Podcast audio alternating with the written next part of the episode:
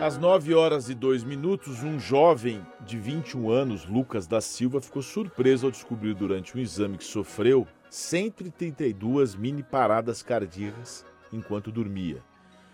Como as sensações eram muito rápidas e aconteciam esporadicamente, uma vez por mês, Lucas acreditou que era algo normal. Em visita ao médico, o jovem foi diagnosticado com arritmia cardíaca.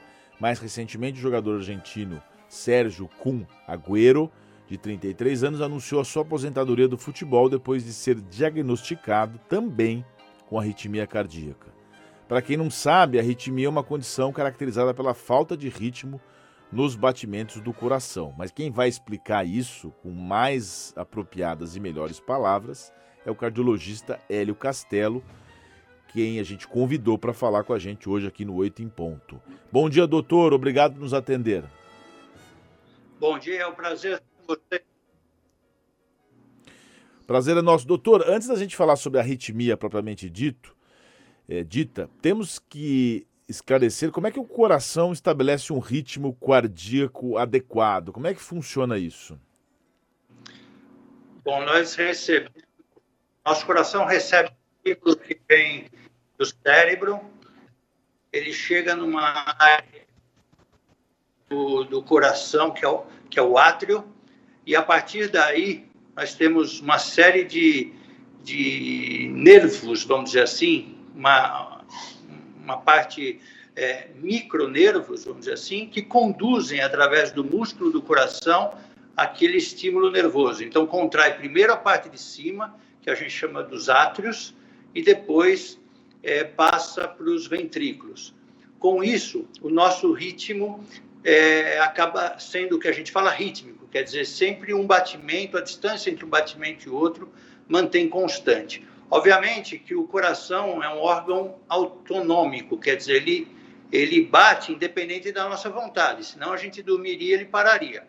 Então, ele, conforme tem estímulos com é, hormônios, com estresse, com atividade física, maior necessidade do nosso corpo de, de, de vamos dizer assim, necessitando que a circulação seja mais intensa, mais rápida, etc., é, isso tudo estimula o cérebro, que estimula o coração e faz com que ele bata mais rápido ou mais devagar, dependendo das necessidades do nosso organismo.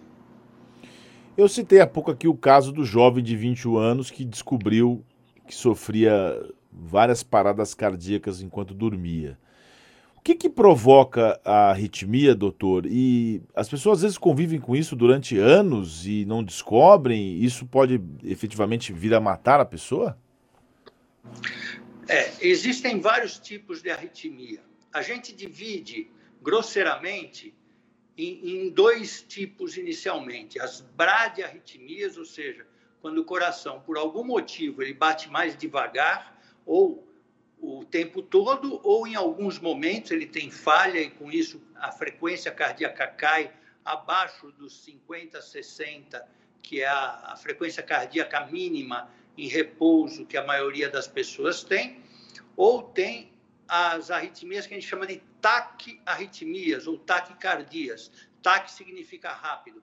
Então, ou seja, o coração bate numa frequência mais rápido do que o habitual para as pessoas em repouso, que o normal para a maioria é de 60 a 100. Obviamente que tendo é, é, variações de acordo com a idade, com a atividade física, etc.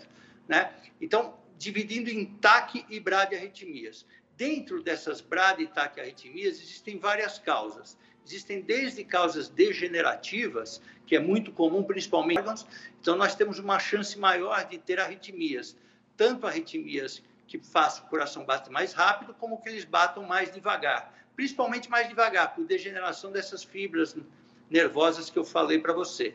É, agora, você tem estímulos, por exemplo, o cigarro aumenta, é, é, as bebidas que têm muito estimulante, tipo cafeína, é, os anabolizantes, é, hormônios podem aumentar, medicamentos para emagrecer, excesso de álcool, excesso de atividade física é, sem, sem o total condicionamento físico, e algumas doenças também, as próprias doenças do coração, quer dizer, as, as miocardites, inflamações do coração, ela pode, ela pode causar uma arritmia. Nesse jovem, rapaz jovem, é, existem casos assim. Eu tive um caso no passado de um jovem que ele tinha crises convulsivas e ele era tratado como se fosse um quadro neurológico, é, sempre que ele tinha uma crise convulsiva. E depois nós fomos descobrir que a crise convulsiva dele, na verdade, era uma queda da frequência cardíaca súbita que ocorria porque ele teve uma degeneração precoce dessas fibras nervosas que conduzem o estímulo elétrico dentro do coração. E aí o tratamento desse paciente, desse jovem, na época tinha 28 anos, foi colocar um marcapasso e com isso ele nunca mais teve arritmia.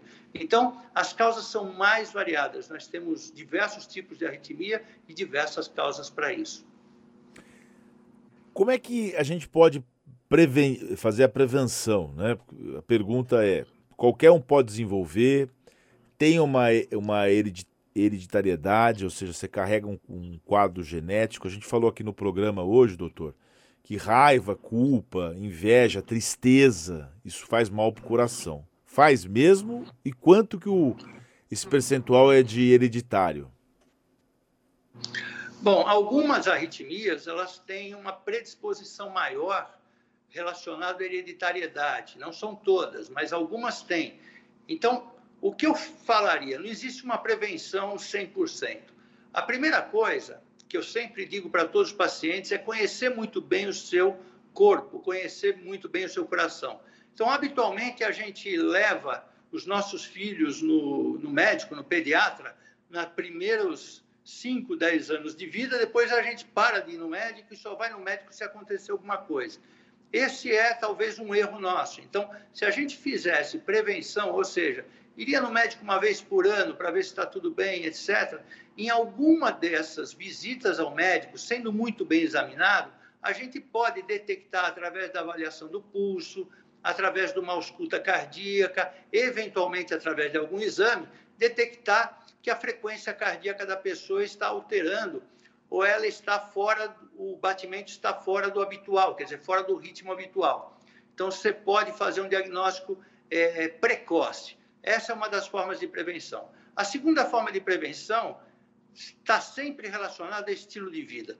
Quer dizer, a pessoa ter uma vida o mais, é, é, vamos dizer assim, o menos é, é agressiva possível para os seus órgãos, principalmente para o coração. Então, não fumar, não ter o excesso de bebida alcoólica. É óbvio que ele pode tomar sua taça de vinho, é, sua, sua, sua latinha de cerveja no final de semana, se esse for o hábito dele, mas um excesso de álcool para uma pessoa pode ter uma taquicardia. Não usar anabolizante, não usar é, medicamentos que não sejam sob receita médica, porque muitos medicamentos podem ter isso como um efeito colateral, já é uma prevenção interessante.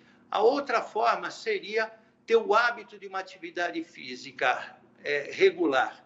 Então, você também não precisa ser atleta, mas você ter uma regularidade de atividade física, isso faz com que o coração se habitue àquele esforço, àquele estresse que ele recebe, e não um estresse de repente. Então, por exemplo, você nunca faz atividade física nenhuma, a hora que você passa uma tristeza muito intensa, um nervoso muito intenso, aquilo é um estresse agudo para o coração. Quando você faz atividade física, você impõe um estresse rotineiro ao coração e ele vai se habituando com aquilo.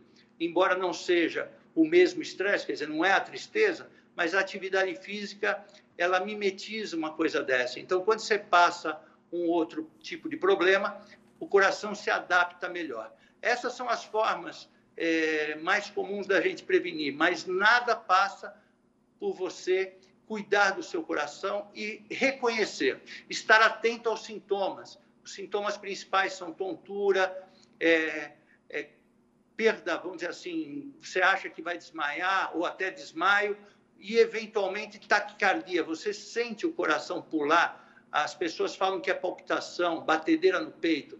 Esses são os sintomas mais comuns das arritmias. Tra vamos trabalhar um pouquinho mais para a gente concluir, doutor, nessa questão do, do, dos sintomas, né? Quais são os primeiros sintomas? O senhor mencionou a tontura. Essa tontura é quando levanta, ou uma tontura quando já está de pé? Como é que é essa tontura aí? É, veja bem, é, nem toda tontura é arritmia, obviamente, né? Talvez eu não tenha me explicado bem, mas quando o coração bate mais devagar, por exemplo, que são as bradiarritmias, você tem o coração ele acaba não mandando é, uma quantidade de sangue suficiente para todo o corpo, inclusive para o cérebro. Então, uma pessoa que faz a sua atividade, de repente, ela tem um escurecimento visual, uma sensação que a gente chama de pré-desmaio, ela acha que vai desmaiar, uma tontura intensa súbita, é, é, sensação de falta de ar ou ofegância, isso pode ser um sinal de arritmia. Ou se ela tem realmente desmaio, que a gente chama de síncope, nós médicos chamamos de síncope. Isso pode ser uma arritmia, geralmente são arritmias que fazem o coração bater mais, mais devagar. As arritmias que causam taquicardia, elas dão mais palpitação, a pessoa sente o coração disparar, é como se ela tivesse. Quando a gente corre muito, o coração bate mais rápido. Isso é uma adaptação, isso não é arritmia. Mas no caso da arritmia, a pessoa está quieta, mas o coração dispara como se ela estivesse correndo. E junto com isso, ela tem falta de ar e eventualmente até dor no peito. Esses são os sintomas mais comuns. Entendi. Muito bem, doutor. Eu acho que quando o coração bate mais rápido, quando a gente está apaixonado, é o melhor de todos, né? Aí sim, né? Aí não é tanto arritmia. Pode até causar, mas não é o habitual. Né? Pode causar Isso arritmia, é um, ficar arritmia, apaixonado, Uma arritmia doutor? boa, né? Mas pode causar, você se apaixonar, você pode ter uma arritmia, mas não é uma arritmia crônica, né? Não, não. É, toda, todo estresse, seja ele ruim ou bom, eventualmente ele pode fazer o coração sair do seu compasso no, natural. Por isso que eu falo, a pessoa que faz uma atividade física rotineira, ela já impõe o coração a, a vamos dizer assim, a um estresse é, contínuo. Então, ele acaba se acostumando tanto aos estresses bons como aos estresses ruins. É muito difícil a pessoa ter uma arritmia que precisa de tratamento é, fruto de, de, de um bom momento que ela passou. Mas, eventualmente, até pode, mas é raro. Muito bem. Conversamos com o Dr. Hélio Castelo, cardiologista e intervencionista do grupo Angiocárdio. Doutor Hélio, obrigado por sua participação aqui. Uma excelente semana com um coração bem saudável. Eu agradeço, parabéns pelo programa de vocês. E estamos aí, cuidem-se, usem máscara e cuidado, porque a Covid também causa arritmia. Um abraço.